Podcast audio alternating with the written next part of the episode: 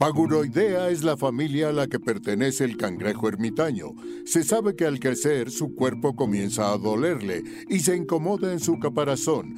Es por esto que tiene que abandonarlo y ponerse vulnerable para seguir creciendo. Bienvenidos a Paguroideas. Un programa sobre técnicas de productividad y organización para resolver problemas simples y complejos de la vida diaria. Mejora tu calidad de vida y tu salud mental. Yo soy Rafa López. Yo soy Pepe Valdés. Y en el programa de hoy, Pepe nos va a contar un aspecto bien lindo de su biografía que además nos lleva a la conclusión de que, una vez más, no debemos de dejarnos guiar por el camino que se supone que estamos obligados a seguir. ¿Y en qué gasté mi quincena? Admito abiertamente que caí en las garras de la publicidad y la mercadotecnia, pero estoy muy contento con esta compra anual que hago. El Adulto Challenge les puede cambiar la vida o ayudarles a muchos más, así es que no se lo pierdan. Disfruten este episodio especial. Comenzamos con Paguro Ideas.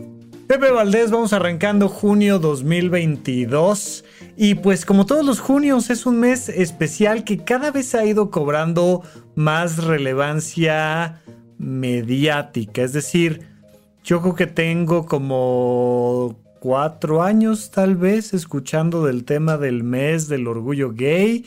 Cuéntame un poco más de esta historia. Pues también es relativamente nueva para mí, ¿no? Yo no soy como esa generación que le tocó ya siempre tener eso. O sea, entrada pues sí teníamos en junio el Pride, que es este desfile, ¿no? Que originalmente era más este desfile.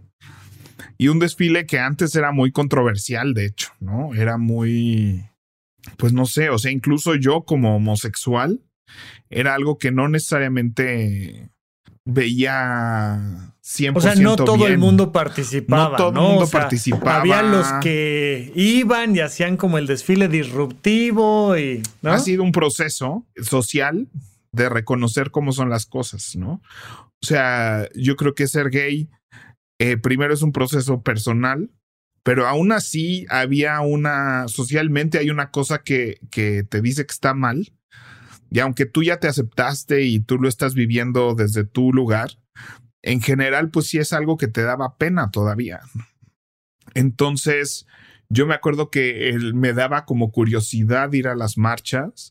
Yo la primera marcha gay, de hecho, a la que fui fue en Canadá, cuando vivía en Canadá fue la primera vez que, que iba al, a la marcha y había dos. Oye, que siempre, siempre estar fuera de la casa ayuda. Claro, porque pues entonces aquí ahí no me da pena y claro, estoy en Canadá, es una sociedad más abierta, cosa que, que también es un mito que uno se vende a sí mismo, ¿no? Y fíjate que en Canadá hay dos, como dos eventos, ¿no? La marcha y el Pride, que antes era lo mismo, pero se han separado. Entonces, la marcha es una cosa como más, este, más solemne, eh, que tiene que ver más con asociaciones LGBT. Entonces hay la Asociación de Policías Gay, la Asociación de Padres de Familia de Gays, la Asociación de Jóvenes Gays, la Asociación de Niñas Lesbianas. Hay como muchas asociaciones, seguro ahorita hay muchísimo más de visibilidad trans, de una serie de cosas. Y entonces es más como una marcha, ¿no? Que van con pancartas y van así como toda la comunidad que apoya a la comunidad LGBT, ¿no? Y luego al día siguiente era más la fiesta, que es un evento mucho más comercial donde muchas marcas pues se suman a esto y ahí sí son los carros alegóricos y los hombres bailando. Y antes era sumamente gay, o sea, de hombres homosexuales, ¿no? O sea, realmente eh, todo el resto de las letras de las LGBT, ¿no? O sea, la fiesta como tal, como todo en esta sociedad, los hombres o sea, dentro de los LGBT, los hombres gays son así, los poderosos, los privilegiados, ¿no? O sea, ahora ya resulta que es. No, o sea, somos los más privilegiados de todos porque son los que en la tele están bien, los que están de moda, lo que tú quieras, ¿no? Este, y esa fiesta era mucho más así de hombres homosexuales, ¿no? O sea, la cantidad de hombres versus lesbianas, ¿no? O de otra cosa, era muy diferente y todo eso, o sea, estoy hablando de hace ya 15 años, ¿no? Evidentemente las cosas han cambiado. Sí. Y ahora sí, en efecto, yo creo que de, de algunos años para acá, junio, ¿no? Se volvió todo un mes. también siento que este fue mucho a partir de que en Estados Unidos, como todas estas cosas son importadas, ¿no? Aunque creamos que son a nivel mundial, todo esto lo hemos importado de Estados Unidos. Y eh, hace unos años fue como el primero de junio o el 2 de junio donde se legalizó a nivel federal el matrimonio gay, ¿no? Y ese es un paso muy importante en cualquier país, que todavía en México no estamos en eso, ¿no? Eh, todavía la, la validez de un matrimonio homosexual es una cosa estatal. Entonces, al no ser una cosa federal, significa que tu matrimonio puede no ser válido en otro estado. Y sobre todo, a la hora de no ser un país el que admita esta legalidad, eh, no tiene validez a nivel nacional, por ende no tiene validez ante otros países, que es uno de los puntos más importantes de buscar la legalidad del matrimonio homosexual, es gozar de los mismos privilegios inter... internacionales, ¿no? O sea, sí, no supe, se me fue esa palabra. Interpaíses. entre las naciones. Pero ya lo habíamos platicado alguna vez, me pareció muy interesante, es decir, eh, yo, por ejemplo, tengo a mi amigo Sergio viviendo en París, se casa en México y se lleva a su esposa a vivir a París. Y eso laboralmente y gubernamentalmente tenía una serie de implicaciones de, ah, bueno, como vienes con tu esposa, entonces mira, pásale por acá y fírmame esto y te da este derecho y ella tiene esta visa para tal cosa y, y tiene una serie de implicaciones migratorias, laborales, de salud, que si eres una persona que tiene una pareja gay, pues entonces puede ser y probablemente no, pues es como si vinieras con un cuate, güey. Y ese, a mí, a mí qué? Yo te estoy contratando a ti. ¿Por qué le voy a dar una visa a tu cuate? Y seguros de gastos médicos mayores. Pon tú, a mí en el trabajo me dan un seguro de gastos médicos mayores que me cubre a mí, a mi esposa. Pero si es tu esposo, no necesariamente lo cubre ante un documento oficial, porque qué tal que qué tal que te accidentaste en un estado donde el matrimonio gay no es válido y entonces no cuenta como tu esposo y o sea, se necesita ¿no? El primer paso sí es que se vaya haciendo ah, de modo estatal, pero en algún punto tiene que volverse una cosa federal, ¿no? Ya de las leyes. Hay una película que ahorita se me olvidó cuál es el título, a lo mejor tú te acuerdas, que queremos poner en el cine debate de, de horizonte1.com, ya sabes que tenemos los cine debates y además ahorita estamos sacando el curso 4 de sexualidad en, dentro de semiología de la vida cotidiana.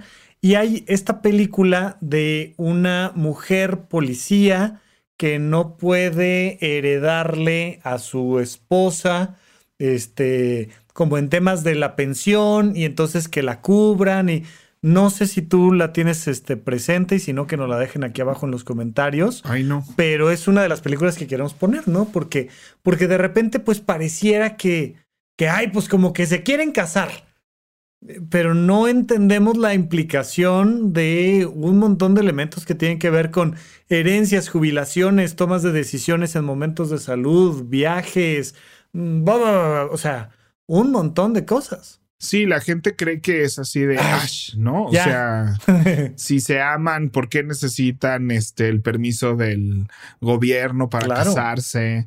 Y una serie de cosas, pero estructuralmente el mundo está diseñado, muchas cosas del mundo están diseñadas para funcionar así con tus parejas y demás.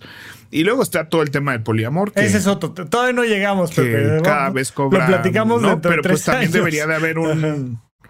Dentro de tres años lo hablamos, pero pues también tiene que ver con un órgano gubernamental que, que, puede establecer que existe esa relación. Así a fin de cuentas le quitas la religión y le quitas lo social y le quitas todo eso a, a un matrimonio. Y pues un matrimonio no es más que establecer oficialmente ante un registro civil. Tú y yo somos algo y funcionamos juntos y tiene implicaciones de finanzas, eh, de política, de migración, como bien mencionas, laborales, seguros, protecciones, etcétera. Entonces, uno debería de ser, la, la, razón por la que se busca esto es decir, ¿no? O sea, deberías de poder registrar ante tu sociedad y tu gobierno cómo funcionas tú y cómo funciona tu microfamilia para que este, el gobierno te pueda proteger a ti y a tus seres queridos y a las personas importantes para ti en cualquier situación. Sí, sí, sí. Y eso es lo que en general se busca. Por eso es así de a ti que te molesta que alguien más, ¿no? Y por eso la gente que se opone a que la gente haga ese registro es así de, pues si no es obligatorio, ¿no? O sea, ah, en fin, es un tema largo, pero muchas veces la gente cree que es un tema este de espiritual y de amor o de otras cosas que no no son, son es una búsqueda técnica obviamente pues si tú quieres vivir el resto de tu vida con alguien pues vives con esa persona el resto de tu vida y listo, ¿no? Este, pero es por eso que se busca el, el matrimonio. Sí, sí, sí, sí, sí, sí, sí. Este, pero bueno, es, es un tema largo y justo hoy queríamos entrarle a esto porque finalmente tú tuviste una historia muy de cerca con todo esto que yo no, o sea, yo, yo me acuerdo mi primera convivencia clara con una persona gay fue en la facultad de medicina, cuando estaba entrando a la facultad de medicina. Pues tenía yo un muy buen amigo y estudiábamos juntos y pues ya sabes, se hacen los grupos de estudio. Entonces íbamos una vez en su auto, me iba llevando a no sé dónde. Y entonces un día me dijo, estábamos platicando de, de a saber algo y entonces el comentario fue, es que a mí no me gustan las mujeres. Y fue como, no entiendo, o sea, no entendí el comentario. No entendí. A ver, o sea, ¿cómo que no te gustan las mujeres? Entonces ya cuando me dice, no me gustan las mujeres, me gustan los hombres, fue como, ah, ok, ok. Pero eh, había en Toluca, de donde yo soy, pues seguramente conviví con un montón de personas gays. Nadie sabía, ¿no? O sea, súper en el en closet. El closet, sí. Según yo no había. O sea, si me preguntas quién era gay en la prepa, Nadie, ni hombres, ni mujeres, ni nadie. Había un orientador, un profesor. E, existía Miss Betty y estaba Miss Marta y a los profesores les decíamos prof, ¿no? El, eh, el, prof Ricardo y el prof César y, a él le decíamos Miss Mario, ¿no? Era, e, e, era evidente que había un, algo diferente, pero aún así, como que yo no entendía que esa persona tenía una vida diferente en cuanto a sus vínculos emocionales, en cuanto a un estilo de vida, que hoy en día cuando pienso en una persona gay entiendo muchas más cosas de cambios, implicaciones, este, ¿no? Hoy en día por ejemplo, he estado explorando ya desde hace rato con el tema de las finanzas personales y demás, pues cómo gente que no tenemos hijos va a envejecer y va a jubilarse de una manera diferente a la mentalidad que tiene alguien que sí tiene hijos, porque es de la estructura familiar que voy a tener naturalmente va a ser diferente porque no, no puedo depender de mi hijo que me va a llevar a o que vamos a o mis nietos. Y, es un cambio de vida total. Entonces, me vengo de Toluca a la Ciudad de México y, fue la primera vez que alguien me dijo, a mí me gustan, yo soy un hombre al que le gustan los hombres.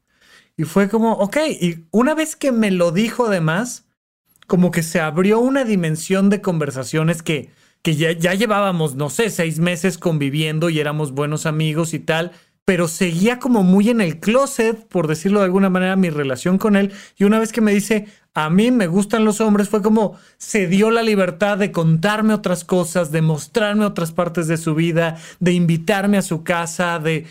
Se, rompió una barrera también ahí de, intimidad muy curiosa y entonces pues ya dentro del grupo de amigos salió del closet y nos cambió la relación para bien en muchos sentidos.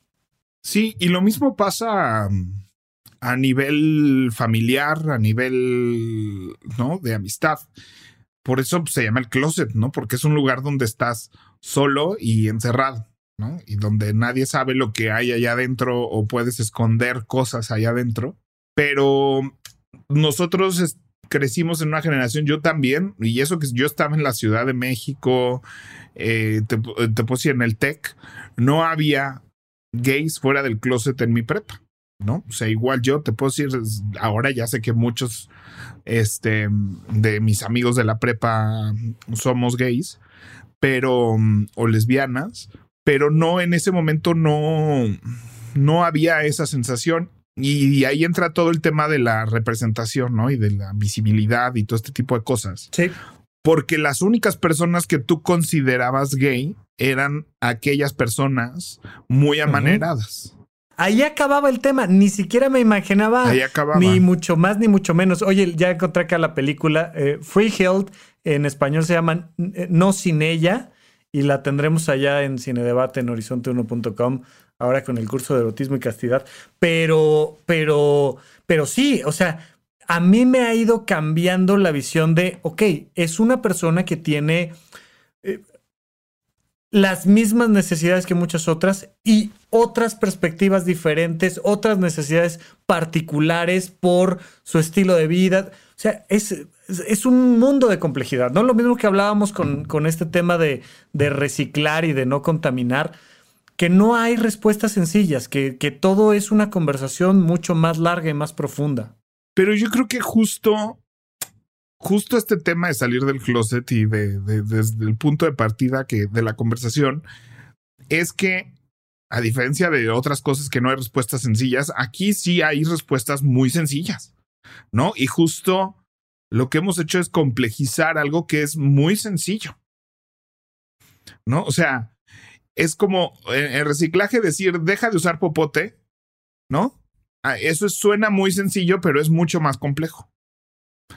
Y acá es al revés, así, acá es nomás así de que cada quien haga lo que quiera, ¿no? Y es así de sencillo. Yo creo que y lo tratamos de y lo estamos complejizando así de no, no, no, no, no se puede que cada quien ame a quien quiera ni sea quien sí, me, me, refiero a que sí es un tema. O sea, por ejemplo, recién di una, una consulta de una, es, todo un grupo familiar con el tema del poliamor y entonces, ¿qué era de, es que cómo le explico a los niños que estamos metidos en este teje y maneje, leo, pues muy fácil, ¿no? Es tu papá y yo, él tiene novia, yo tengo la, y ya, ¿no? O sea, la respuesta es sencilla y creo que, creo que abrir la puerta es sencilla, es decir, que cada quien maneje sus vínculos afectivos como le venga en gana, sí es una puerta muy sencilla, pero insisto, sí, vaya, pues ahí está la librería de Utópicas en, en Coyoacán, además arriba del cafecito de Maratac, está muy lindo,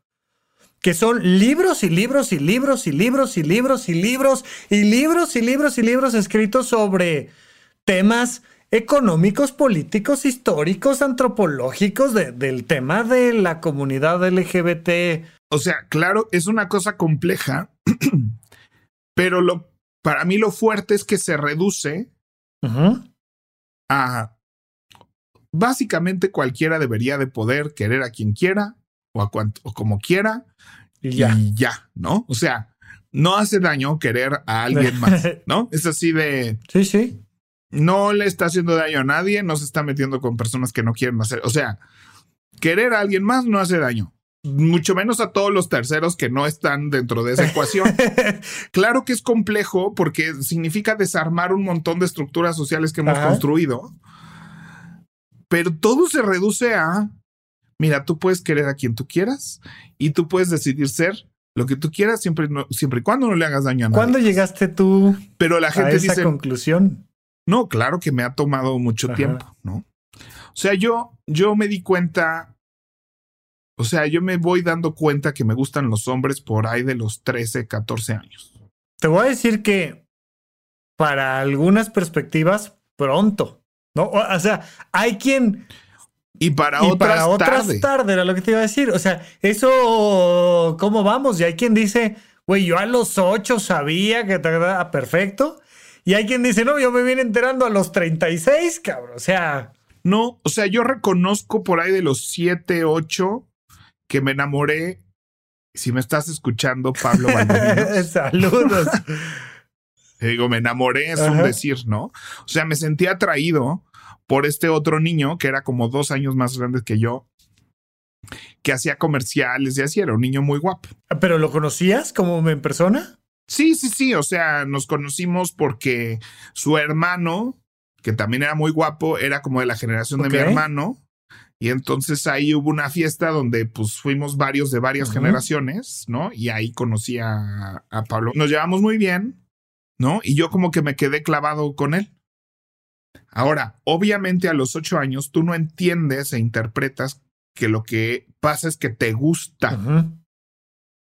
¿No? Simplemente hay una atracción y esa la observo en reversa. En ese momento tú no entiendes que te gusta. Y eso que dices es súper importante, porque fíjate, o sea, en el tema de la inteligencia emocional, los papás o las figuras de autoridad son los responsables de enseñarle a los menores que están sintiendo una emoción que se llama de tal manera y cómo se gestiona esa emoción. Es, mi amor, ¿te enojaste? Sí, estoy enojado, pero le regalas la palabra porque si tú no le das la palabra, el menor no tiene la posibilidad de tomar la palabra y decir, ay, me enojé. No sabe que se enojó.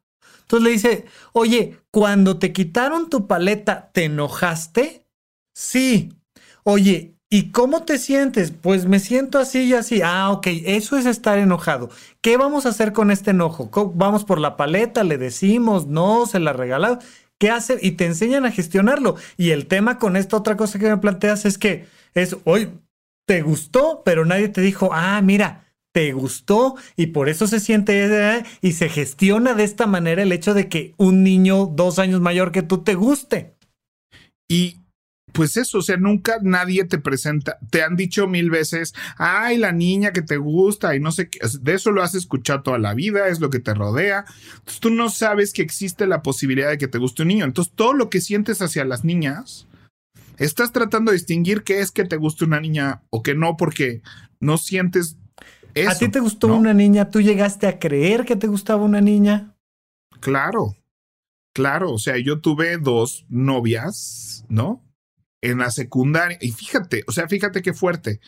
O sea, salgo de la primaria, entro a la secundaria. Yo en la secundaria es donde empiezo a dar uno. Aprendes en algún punto que existen los gays. Estos, ¿no? Y en ese entonces eso es algo mal. Te digo que yo tenía 20, o sea, yo tenía 19 años. Y los gays son los amanerados, porque es lo único que, ¿no? Como todo mundo está en el closet, solo a la gente que se le nota en su manejo, pues es la gente que se puede empezar a identificar que es gay. Sí, sí, porque pues la, lo... O sea, porque no, no, no te sale un letrero en la frente, pero hay gente que pues sí le sale un... Hay gente que se le sale en la frente, ¿no? Entonces, como esos son los que sí se les nota, entonces esos son los únicos gays. Y entonces a mí se me empiezan a salir amaneramientos y mi mamá empieza a decir, no, no hagas eso, porque eso es lo que hacen los gays, ¿no? Entonces, de entrada sientes que se te puede salir, pero se quita. ¿no? O sea, te lo quitas y te quitas tus amaneramientos. Exacto, no es como no, no, es como fumar, ¿no? Nada más ya no fumes, güey, no empieces por ahí porque como ser gay es ser amanerado, si te quito lo amanerado, te quito lo gay, exacto. ¿no? Yo en la secundaria me empiezo a dar cuenta así de y me acuerdo perfecto el momento preciso en el que sueño con Tom Cruise y que nos dábamos un beso. Y despierto diciendo, es que sí me gustaría darme un beso con Tom Cruise. En conciencia, ya no dentro del sueño. O sea, me acuerdo de un, una bomba que se soltó dentro de mí diciendo, sí me gusta eso. ¿No? Y empiezas a, pues los de los guapos de los noventas, ¿no? O sea, que Zach Morris, que Brad Pitt, que Eduardo Verastegui, que... Yo, yo, yo, me, acuerdo mucho este de un comentario que hiciste en, en Desaforados, porque decías palabras más, palabras menos que, güey, si, si has dudado si eres gay y le has dedicado una, algún... Güey, eres gay, o sea... Eres gay. yo me acuerdo, yo me acuerdo que todo este tema de la sexualidad lo empecé a descubrir con Canal 9. O sea, en Canal 9, en aquel entonces, salían estas películas de la época de las ficheras y demás. Y, yo me acuerdo que sí, ah, veía, salían estas escenas con ellas muy desvestidas y era como, ah, ¿no? Y entonces yo soy una persona que tiene muchos estos manierismos, ¿no? A mí también me gusta esta cosa muy femenina del movimiento, de los brazos, de no sé qué tal, incluso una manera de decir, yo, ya no lo he escuchado hace mucho tiempo, pero en aquel entonces que se te cae la mano, ¿no? Entonces, porque es, esta manera de, de hablar y de moverse y la que a mí me encanta, me encanta toda esa floritura en el movimiento, pero siempre me decían, oye, ¿no serás gay? Yo decía, pues, pues a lo mejor sí, nada más que a mí me gustan las niñas, ¿no? Pero confundíamos mucho una manera de sentarse, una manera de moverse con una orientación sexual. Si ahorita me dices quiénes eran los guapos de los noventas, yo digo, no me acuerdo. Y ahorita que dijiste Zach Morris, oye, la, la no me acuerdo, ¿qué, qué, ¿cómo se llamaba? ¿Qué Kimberly. Kimberly. Que, o sea, las niñas de ahí, ¿no? Pues sobre todo la novia de, de era como, wow, esta niña está guapísima. Y me acuerdo mi crush con Sabrina, la bruja adolescente, ¿no? Y estas cosas. Y no me acuerdo de, de los guapos de los 90, no me acuerdo.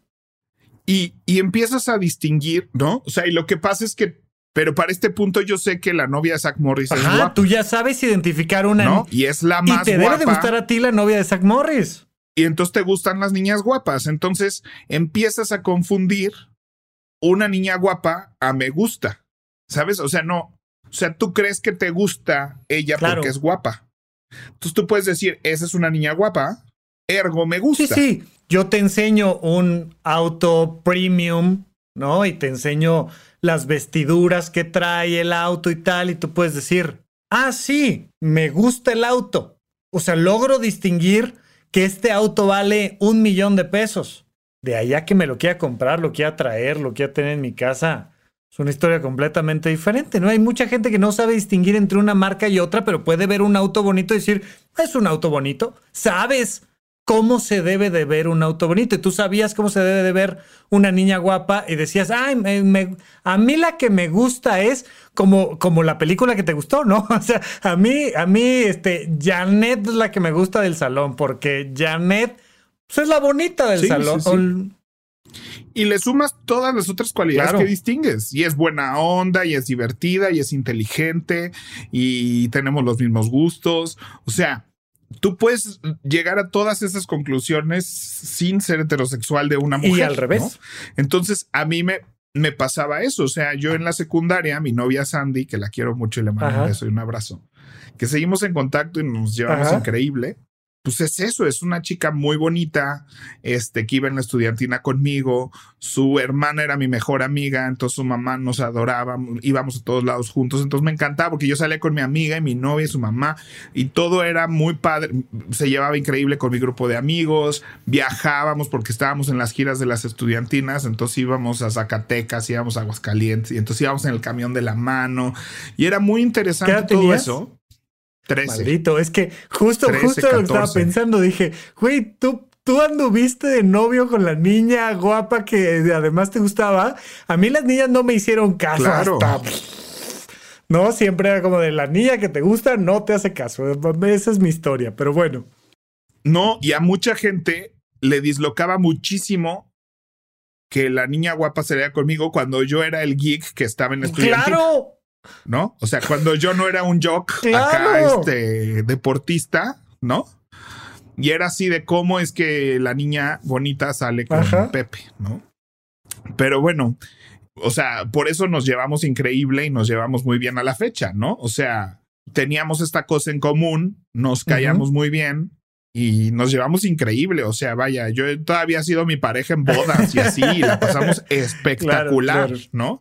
Entonces había mucha química, mucha amistad, ¿no? Pero en ese entonces, tú dices, en tu cabeza estás interpretando, cuando tengo esta química con alguien y ese alguien está bonita, me gusta, estoy enamorado de ella y crees que eso es enamor, y lo he visto. Y como no sientes las películas, ¿no? O sea, no sabes lo que estás, tú crees que eso que está pasando en la película, o sea, todo es una forma, no hay un sentimiento y no te imaginas que eso puede ser diferente, ¿no? O sea, a mí me tomó mucho tiempo entender qué es sentir atracción por alguien. Aunque ya habías tenido esa experiencia de Tom Cruise. Sí, pero no sabes. ¿Eso qué? ¿No? O sea, no sabes eso qué es, cómo se come, qué o sea, pero imagínate que lo de Tom Cruise pasa al mismo tiempo que lo de Sandy. Sí, sí.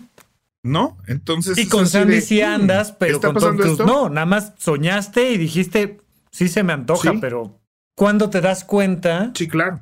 De que esta cosa se vive distinto. Y eso fue la prepa en la prepa tuve dos experiencias. Uno que es otra como novia, que pues ya buscaba un rollo más sexual. Ambos. No, pues ella, ¿no? Porque yo era así de, pero es que ser novia es primero de la manita y de no sé qué. Todos mis amigos son heterosexuales, eh, mis amigos de la prepa, y somos un grupo muy mixto. Además, eh, mi grupo de amigos de la prepa es un grupo muy mixto. Hay unos que son como muchos puros hombres o puras mujeres. Y el nuestro es un grupo bastante mixto. Y salíamos de antro y entonces todos los hombres eran así de... Cacería. A, cacería. Y yo decía, ay, güey, ¿por qué no mejor bailamos con nuestras amigas, no? Que venimos todos en grupo. ¿A qué entonces yo era el que bailaba con todas las niñas mientras los demás iban a ligarse a alguien más. Claro, que además precisamente por eso, pues nuestra mal puntaje de bateo, porque pues... O sea, se te nota que llegas a, a ligar, ¿no? Y es como de, güey, Sí, y había veces que entre ellos andaban, o sea, había veces que las parejas se formaban dentro del grupo, entonces, no, y, y salías y demás, ¿no? Pero era esa dinámica donde yo decía, pues por, ¿no? Y entonces, este, mi pareja de baile de salón, porque yo estaba en baile de salón y eran puras parejas heterosexuales y todo el mundo andaba con su pareja, entonces empieza a ver, y hay mucha atracción y química con mi pareja de baile de salón, la adoro, sigue siendo mis mejores amigas a la fecha. Entonces empieza a ver ahí, este, y ella pues ya me, e, era un poco más grande que yo, ya más experimentada sexualmente, y buscaba como esta interacción sexual y yo pues como que no me nacía y decía, no, espérate, ¿no? O sea, todavía no, no, o sea, yo ni siquiera saber que yo pensaba que yo quería eso, pero que no era el momento. Porque en tu cabeza tienes programado que eso es lo que quieres, que coger es algo que todos queremos. ¿No? Entonces yo decía, bueno, pues no hay prisa, no sé qué. Y mi primera experiencia realmente de contacto sucede en el camión de, mm, del TEC, ¿no? Donde yo estudiaba y hay camiones que, este, el Transportec, ¿no? Y entonces yo iba a la escuela en Transportec y me regresaba de la escuela en Transportec, que te acerca a tu casa, ¿no? Ya de ahí o me recogía mi mamá o yo agarraba un taxi o agarraba transporte público, pero pues tiene rutas para acercarte al campus y acercarte a tu casa, ¿no? Entonces, en ese camión, y pues empiezas a convivir con la misma gente que sale a la misma hora, se sube al mismo camión en la misma ruta. Entonces un chavo, yo iba en la prepa, él iba ya en la carrera, que de repente una que se sentaba junto a mí a veces, y una vez yo me quedé dormido y cuando desperté me estaba tomando el brazo. Y sentí padre y medio empecé a mover el brazo y el medio empezó a mover la mano, ¿no? Y digo X, ni siquiera fajábamos. No, no, no, no, no, no, no, no. Pero es que justo, o sea, no es, no es tanto qué conducta tienes, sino qué sientes. O sea. Y entonces era un roce de manos que, explotaba. O sea, la primera vez que le agarras la mano a quien sea que sí te gusta, que sí es una cosa de le agarré la mano a alguien. Deja tú que le agarres la mano, que es las rodillas se tocan. Este, este, que además eh, lo vienes pensando como seis días antes y 40 minutos ese día y, y nomás medio. Sí, no, no, no, no, no. Ese clic. O sea, para mí lo más importante era estar puntualmente en mi camión, en esa ruta, en esos días, ¿no? Y además así medio, medio, medio dejar el espacio preasignado, ¿no? Entonces medio ponías la mochila. Ay, no, no, no, no, no, qué ridículo. Ojo, pero... pero, eso es muy diferente a este, Janet es la niña bonita del salón. Es una cosa claro, claro, y te das cuenta y te empiezas a dar cuenta de que estoy más al pendiente de esto que de esto otro. Que de cualquier otra cosa, ¿no? Se siente diferente. Entonces ya te empiezas, y, hay un punto donde empieza a concluir, sí me gustan los hombres, sí me gustan los hombres, sí me gustan los hombres. Creo que pudiera yo ser gay, pero al mismo tiempo el resto de tu vida la sigues viviendo heteronormada, ¿no? O sea, las pláticas con mis amigos, las salidas, eh, todo el resto de tu vida funciona de manera heteronormada y tú estás pensando, creo que hay algo diferente en mí, ¿no? Y no sé cómo se va a, a desarmar. No, y si es una preocupación, ¿no? Si es un nivel de ansiedad que, te mantiene en el closet y que, ¿no? Porque además, o sea, yo escuchaba conversaciones con mis papás. En este inter, mi primo hermano sale del closet, que es cinco años mayor que yo. Y, ah, pues que lo conociste. Ah, ok, ok. Ajá, ajá.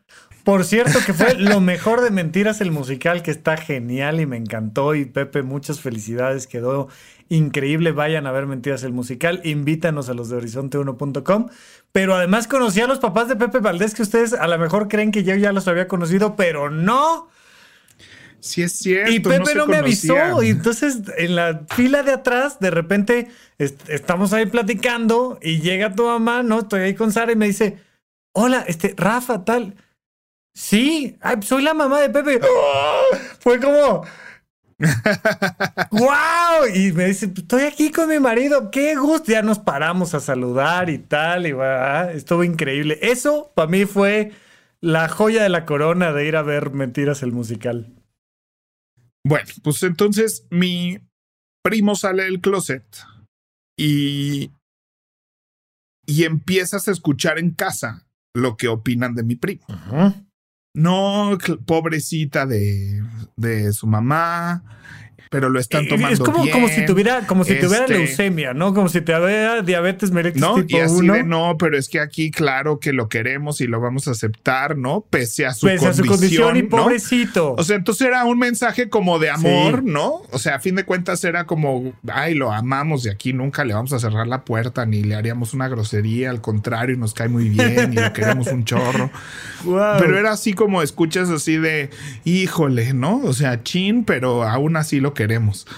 Entonces, digo, estuvo mejor eso a otras situaciones pues, donde claro. tal vez escuchabas así de si a mí me pasara yo me suicido o yo que lo corro de la casa, ¿no? Que tampoco fueron comentarios que yo escuché en mi casa. No, pero que, pero que, pero pues que no, eran, raros. O sea, no era una buena noticia ni era una noticia irrelevante.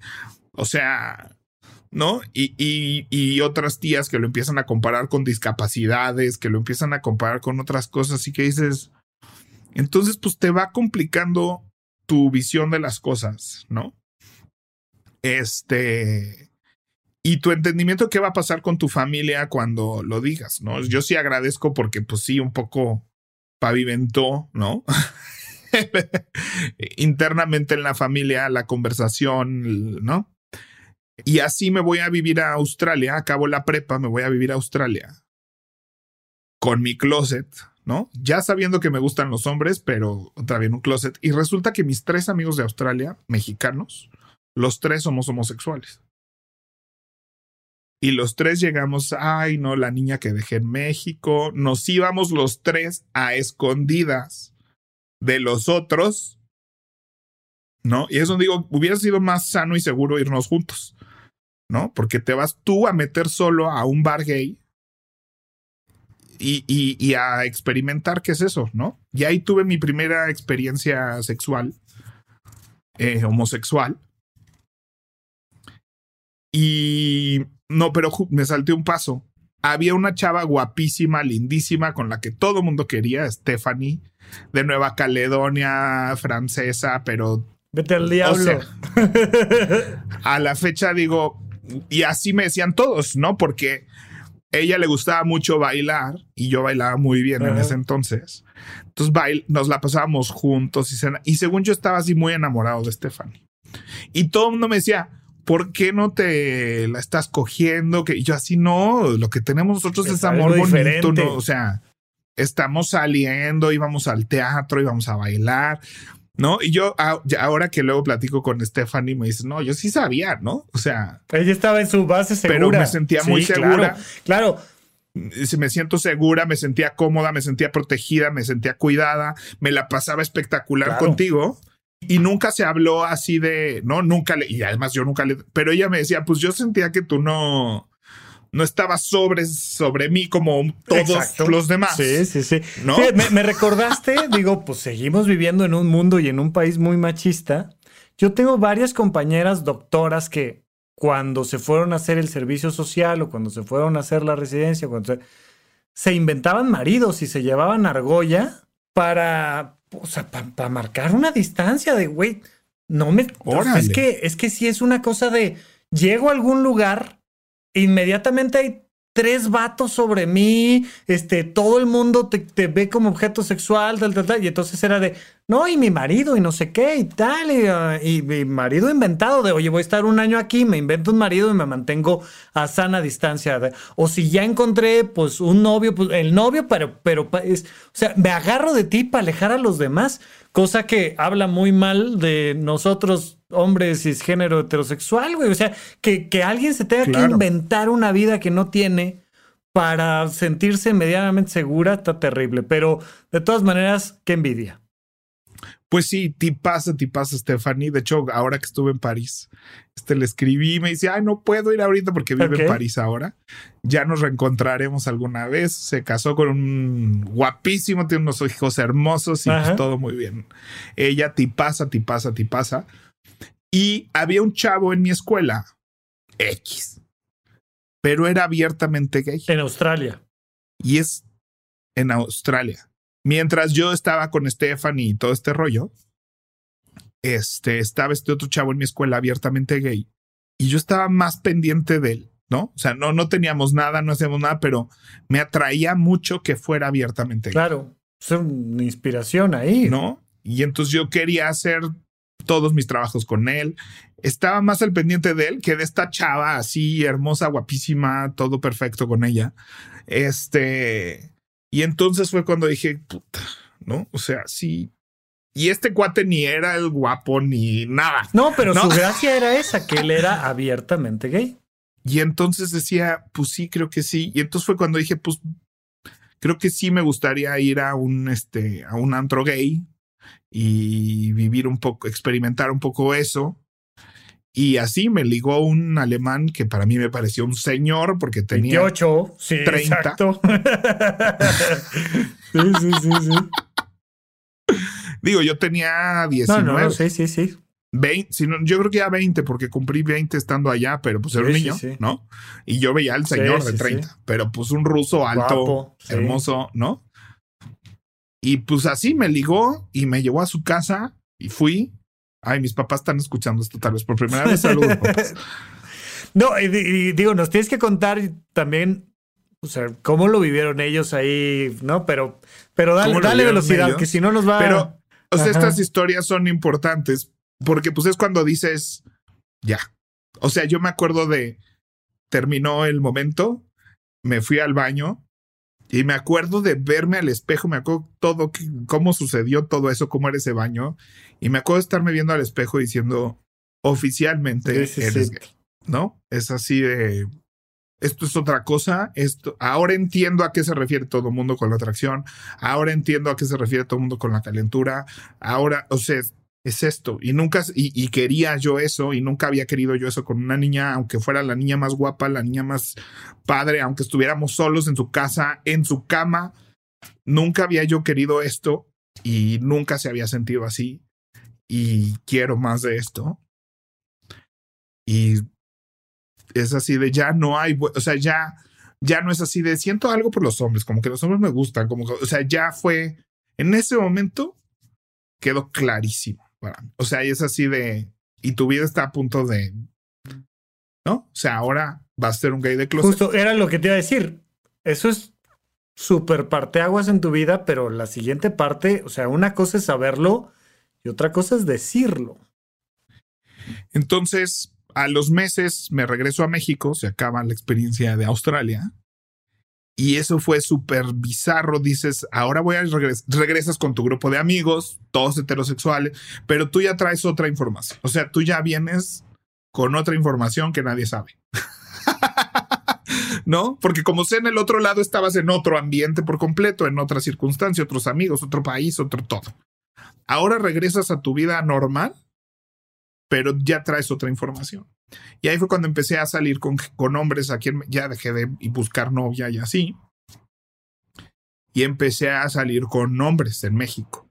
Y hubo quien me llevó a Zona Rosa por primera vez. Me salgo del closet con mi primo. Con el que ya estaba afuera. ¿No? Con el que ya estaba fuera del closet. Entonces él me empieza a llevar que a la fiesta, que no me empieza a presentar Oye, gente. ¿cómo fue? Eh, insisto, ya no tenemos mucho tiempo, pero ¿cómo fue esa conversación de, Hola, ¿te acuerdas que me fui a Australia? ¿Qué crees? O sea.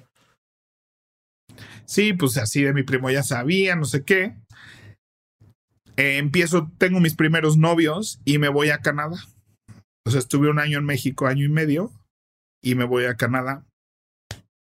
Yo ya para mí lo tenía clarísimo, ya, ya, ya, ya. Esto, mucha gente, ya, mi hermano ya sabía, este, mis amigas ya sabían. Este, empecé a salirme del closet con mis círculos cercanos, pero no con mis papás.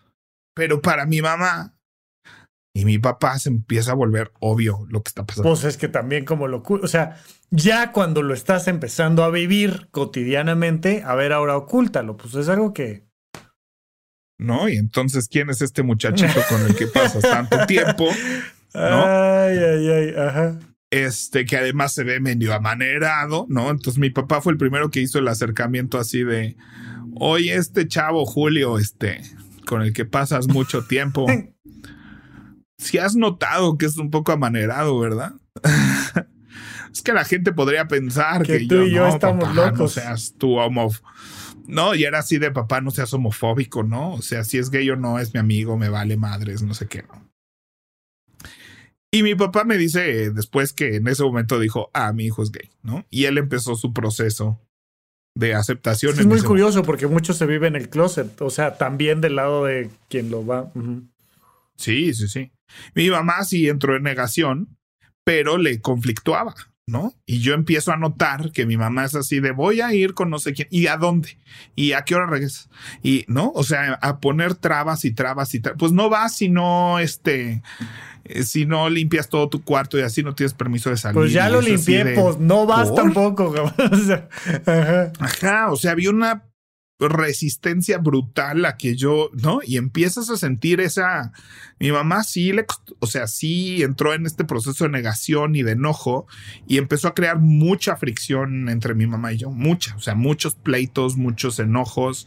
Yo me la vivía encerrada en mi cuarto porque pues era mi privacidad donde vivía esas cosas, ¿no? Pero pues ya se empieza a notar y más le enojaba y más nos peleábamos y estábamos en un punto de fricción bastante, bastante fuerte. Oye, y eso nada más por hacer la acotación, porque finalmente me ha tocado verlo muchísimas veces en consulta y tal, que es, es o sea, te amo tanto que me preocupa que te vaya mal en la vida, que por tanto te agredo y nos peleamos.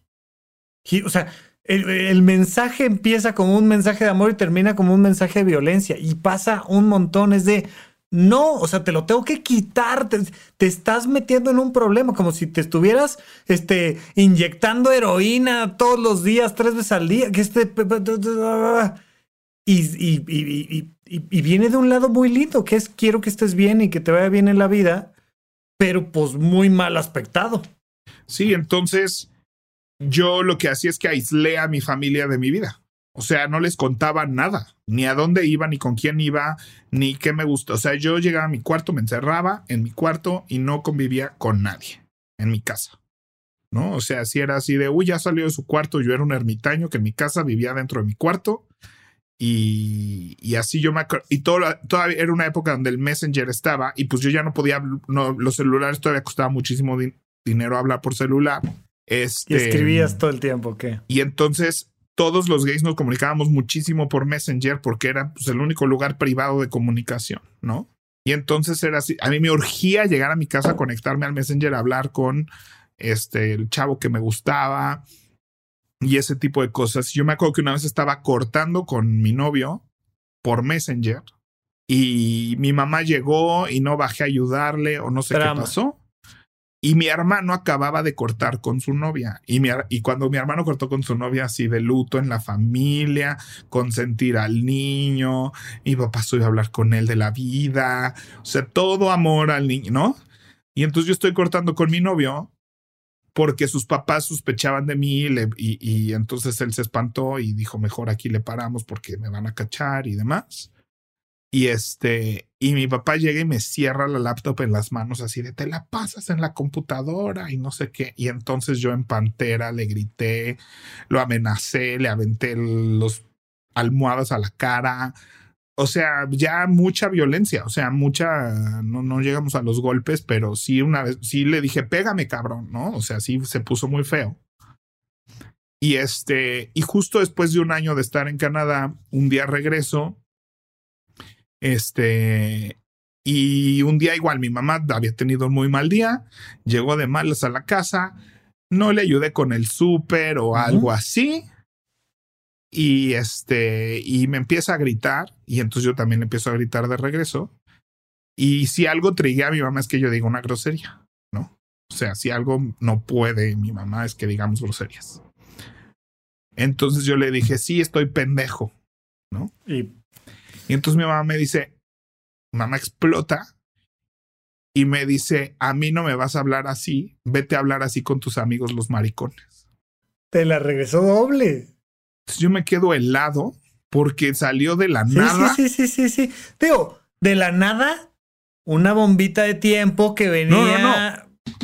O sea, que no tenía nada que ver con, ni con lo que estábamos discutiendo, ni con nada. No tenía que ver con Pero hace tres años que traíamos la preocupación y que, o sea, se fue acumulando, acumulando. Se explota en ese momento. Me quedo helado.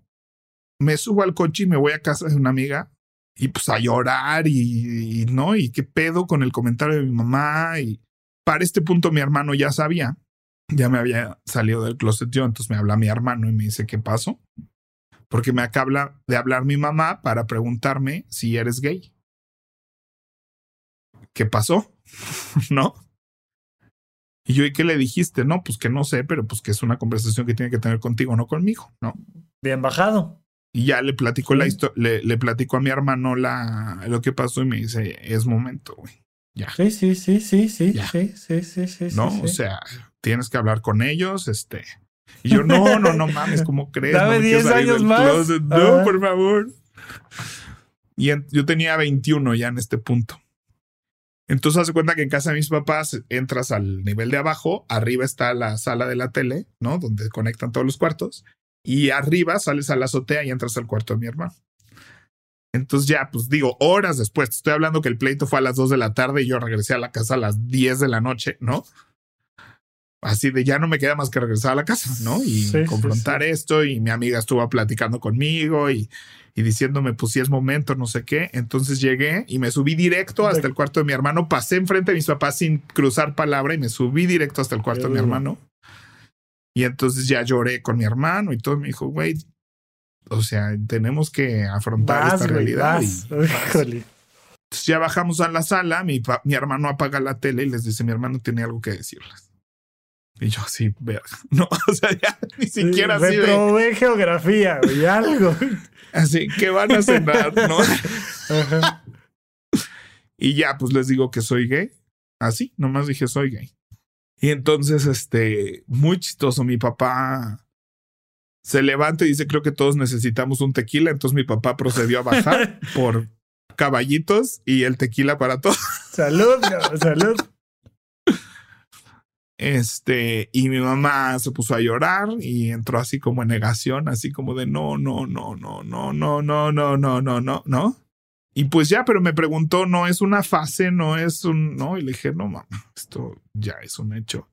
ya sube mi papá y mi papá como que calmó todo y dijo, no, pues vamos a brindar, este, se, se toma mucho valor y, y vas a enfrentarte a muchas cosas, pero te apoyamos. Sí, y de nuevo, ¿no? Esa conversación de, este, güey, tengo leucemia. O sea, de nuevo es, ok, vamos a enfrentar esto juntos, vamos a salir adelante. Pero sí, y, y, qué bueno, siento que al menos en algunos espacios, porque no creo que para nada sea lo cotidiano en nuestro país, pero al menos en algunos espacios ya, ya mucha gente puede salir del closet con mucha naturalidad e información y está increíble, pero sí pues probablemente te tocó mucho menos difícil que si hubieras nacido 20 años antes o 40 años antes, pero sí fue este tema de pues venga, ¿no? Y por otro lado, también mucho más fácil que mucha otra gente, que yo sí tenía amigos que los corrieron de su casa, que les dejaron de hablar, que, que se fue el papá o la mamá de la casa porque el otro sí hace, uno aceptó y el otro no. Este o sea, o sea, hay muchas historias de mi generación todavía. Y eso somos una generación que sí nos salimos del closet, ¿no? Porque te vas otra generación para atrás y nunca se salió del closet, ¿no?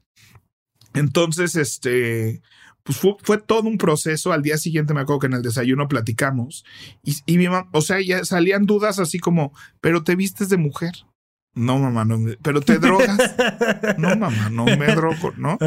Este, o sea, pues muchas, muchos estereotipos. Pero preguntas que además este había que hacer. Es decir, que es una, una cosa muy importante en estas conversaciones, las que sean, y no solo me refiero a temas de sexualidad, que a veces me dicen los papás cuando se van a divorciar. Es que, ¿cómo le explico a mi hijo? Y le digo, no le expliques. Deja que te haga preguntas. ¿No? O sea, ustedes se van a separar, ¿eso significa que no voy a volver a ver nunca a mi papá? No, güey, no, eso no significa que no vayas a volver a ver nunca a tu papá. Eso significa que ustedes, y, son preguntas que, que ya sea un niño, ya sea mamá, ya sea la abuela, pues que a veces tienen de, oye, eres gay y entonces te drogas y entonces te prostituyes y te pagan por... No, espérate, espérate, no. Ah, bueno, pues me calma. Pues, sí, tienes claro, y te vas a morir. Es una serie de estereotipos así de... Porque además ¿no? De ahí la importancia, vuelvo a lo mismo, o sea, cuando decimos así la visibilidad, la visibilidad, la visibilidad, es eso, lo único que han visto en películas de los gays es gente muy amanerada y muy chistosa y gente que se muere de sida. ¿no? es drama, es drama, tienen una vida muy complicada, no han visto la historia de un gay que nomás es gay y, que va y trabaja y no hace su vida y ya. Entonces cuando empiezan a ver que no pasa nada, ¿no? O sea, es un proceso de algunos años y mamá también fueron a terapia, ¿no? También fueron a un grupo de padres, este, de gente LGBTQ más y escuchan unas historias de terror, ¿no? De gente que dejó la casa, que los abandonó, que se pelearon, que se suicidaron, de, ¿no? Y entonces como que salieron así de, ah, no, pues... No, no estamos tan mal. Oye, me encantó esta, esta triada, si, mal no recuerdo, fueron tres cosas que tu mamá logró como sintetizar que le enseñaron en estos grupos que me comentaste alguna vez, que creo que es muy lindo, porque al final entenderlo creo que esto, lo que decíamos con el tema del reciclaje, todas las personas necesitamos caer en conclusiones, en eslogans, en ideas simplistas que te permiten a partir de ahí ir eh, reconstruyendo todo lo demás. Y, creo que valdría la pena que comentaras eso que a tu mamá creo que le, vino bien. Sí, mi mamá, y lo digo, o sea, mi papá me platicó que lo hizo en una reunión, pero es, no se escoge, no se pega y no se quita, ¿no? O sea, y es eso, es entender que ni lo escogí, ni me lo pegaron, ni se lo voy a pegar a nadie, ¿no? y ni se va a quitar, ¿no? Y ya que lo entiendes de ese lugar, digo, ahorita tal vez esa conversación podría explotar mucho más, ¿no? Porque hay una parte también de, pero mucho por eso se hablaba de que no es una preferencia sexual, porque eso habla de que lo escogiste y preferiste eso, si no es una orientación nata, ¿no? Yo siempre he dicho, yo no hubiera escogido eso, ¿no? O sea, porque pues en ese momento sí era una versión más difícil de la vida. No, o sea, ¿no? Y yo nunca hubiera escogido una versión más difícil de la vida. mejor si hubiera sido heterosexual y financiero y no homosexual y teatrero, güey. O sea, de, de, de, de no, O sea, es así, yo siempre he dicho, si mi talento para el teatro fuera para el fútbol soccer, o sea, tendría mejor cuerpo, tendría mucho dinero, o sea, sería muy famoso. Y no, pues resulta que soy buen director técnico, pero de teatro, ¿no? Exacto, este exacto, exacto. Entonces, este, creo que eso es importante y ahorita se amplía la conversación, pero sí desata algo que, que es algo que yo me gustaría concluir como esta conversación en eso si al, al, vivir este proceso y, y, ser muy feliz de encontrarte a ti mismo y vivir lo que a ti te hace feliz, aunque, haya, aunque eso no es lo que nadie esperaba de ti, sí es gracias a eso que tuve el valor de dedicarme al teatro, por ejemplo, ¿no? Que no era, ¿no? O sea, con todo el mundo íbamos en el TEC, todo el mundo estaba estudiando una licenciatura en el TEC, ¿no? Y toda tu familia espera que estudies o en el TEC o en la Ibero y no sé qué, y te dediques a estas carreras bien y que ¿no? Y que aseguradas y demás. Pero si empiezas a abrazar el hecho de ser diferente y, y saber que si te hace feliz está bien, y, desde ese lugar es que decido dedicar así, de si me dedico al teatro, si voy en vez de ir a una universidad, me voy hacia una escuela de teatro, ¿no? Y tal vez estuviera, eh, hubiera estudiado en la ENAP si no me hubieran dicho que lo que yo quería hacer no era teatro, ¿no? Y ese es mi problema con la Escuela Nacional de Teatro de México. Entonces tuve que buscar otras escuelas en otros países y conseguí una beca, etcétera. Pero fue ese, ese valor de decir lo que, lo que parece ser el camino obvio, tal vez no es, si no estás feliz, no es. Y, creo que eso es un aprendizaje que me ha hecho renunciar a trabajos que no me gustan. Que, o sea, hay una cosa ahí que, que sí lo aprendí al salirme del closet. Y, y creo que eso es algo que todo mundo debe de aprender a hacer, ¿no? Y entonces, yo sí he tenido conversaciones con mi hermano de cómo le vas a enseñar a tu hijo a, a hacer eso sin que tu hijo sea gay, ¿no? O sea, si tu hijo no es gay, ¿de qué otra manera va a entender que lo que quiera está bien, que lo que quiere, que no hay un camino establecido que tiene que seguir. Es que yo, yo creo que al final ese es como el gran mensaje y me encanta que lo digas. Lo hemos dicho aquí de muchas maneras, ¿no? O sea, el modo preestablecido, el default, no está bien. No es para ti. O sea, es para todos, pero al mismo tiempo no es para nadie. De ahí tenemos que partir para Ah, a mí me gusta más temprano o más tarde. A mí me gusta en casa o fuera de casa. A mí me gusta de esta manera la vida o de esta otra. Y al final todos vamos encontrando esa peculiaridad, pero sí, muchas veces a nivel laboral o a nivel familiar o a nivel sexual o a nivel estético o a nivel lo que me digas es de, pues es que a mí me gusta diferente y nos da miedo salir del closet en muchos sentidos. Y, y me parece muy bien como lo dices y esta capacidad que tiene uno de tomar decisiones y decir, pues yo sé que todos están esperando que yo tal cosa, pero ¿qué crees que no?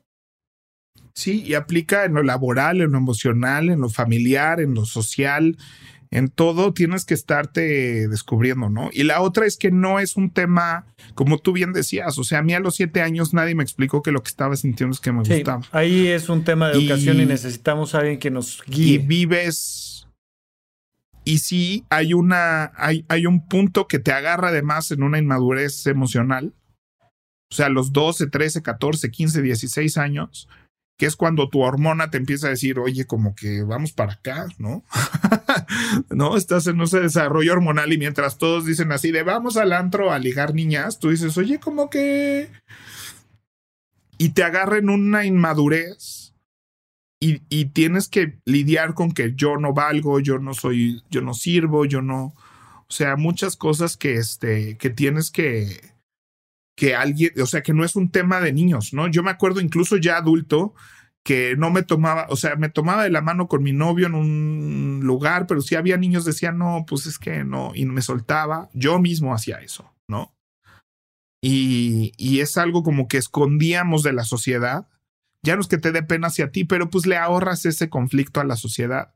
Y ahorita digo, no, ¿no? Y muchos papás dicen, pero ¿cómo le voy a explicar a mi hijo? yo, pues es que tal vez le tienes que explicar a tu hijo de siete años que hay hombres que le gustan los hombres. Entonces es así de, no es un tema de adultos, no, o sea, es parte de la sociedad y no es un tema que se le deba de esconder a los niños porque tiene que ver con la sexualidad, ¿no? Tiene que ver con... Porque entonces deberías de esconder también que hay hombres que les gustan las mujeres, ¿no? a un niño.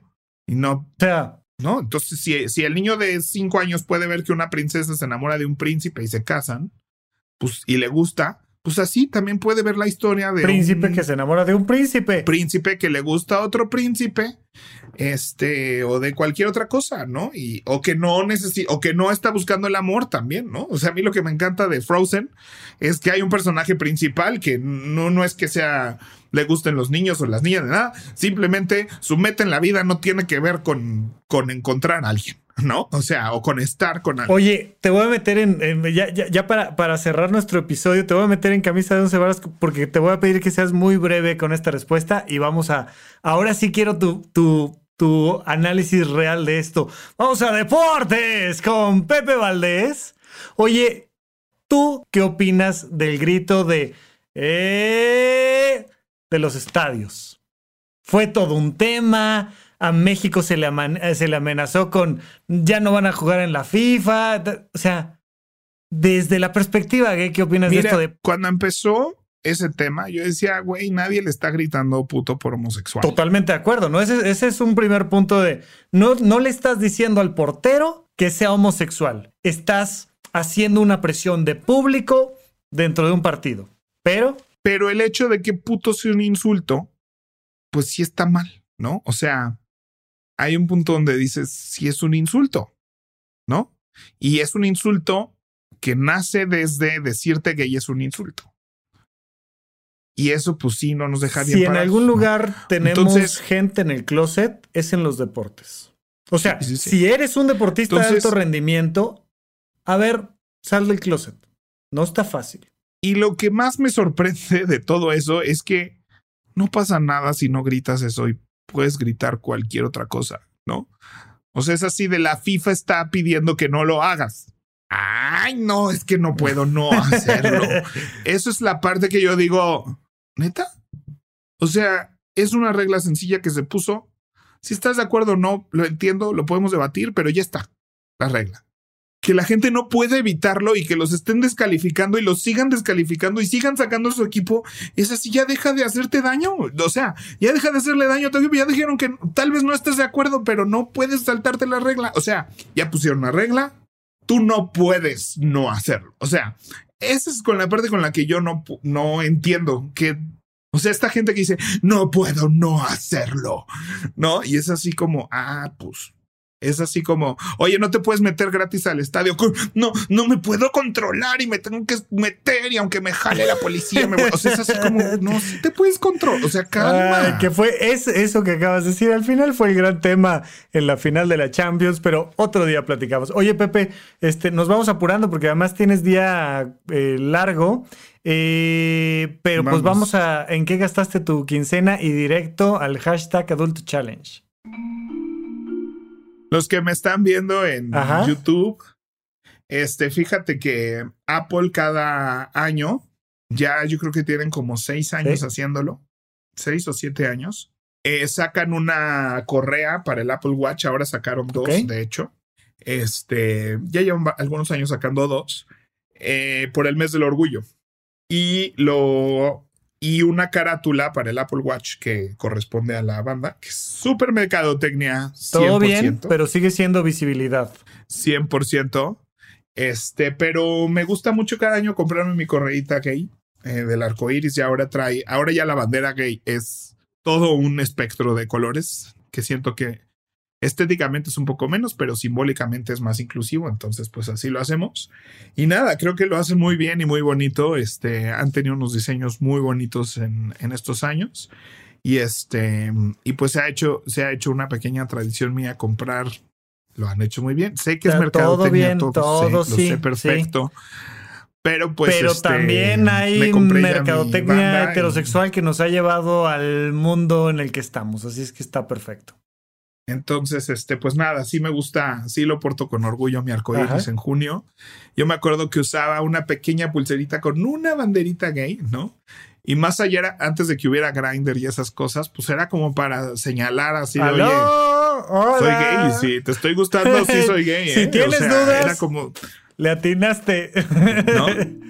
Este, digo, cuando, cuando no estaba tan metido en el teatro y así, ahora ya, ya hay otras maneras de conocer gente, pero sí, Oye, Pepe, y pues nuestro hashtag, pues que salgan en closet, ya sea un tema sexual, laboral, familiar o lo que sea, ¿no?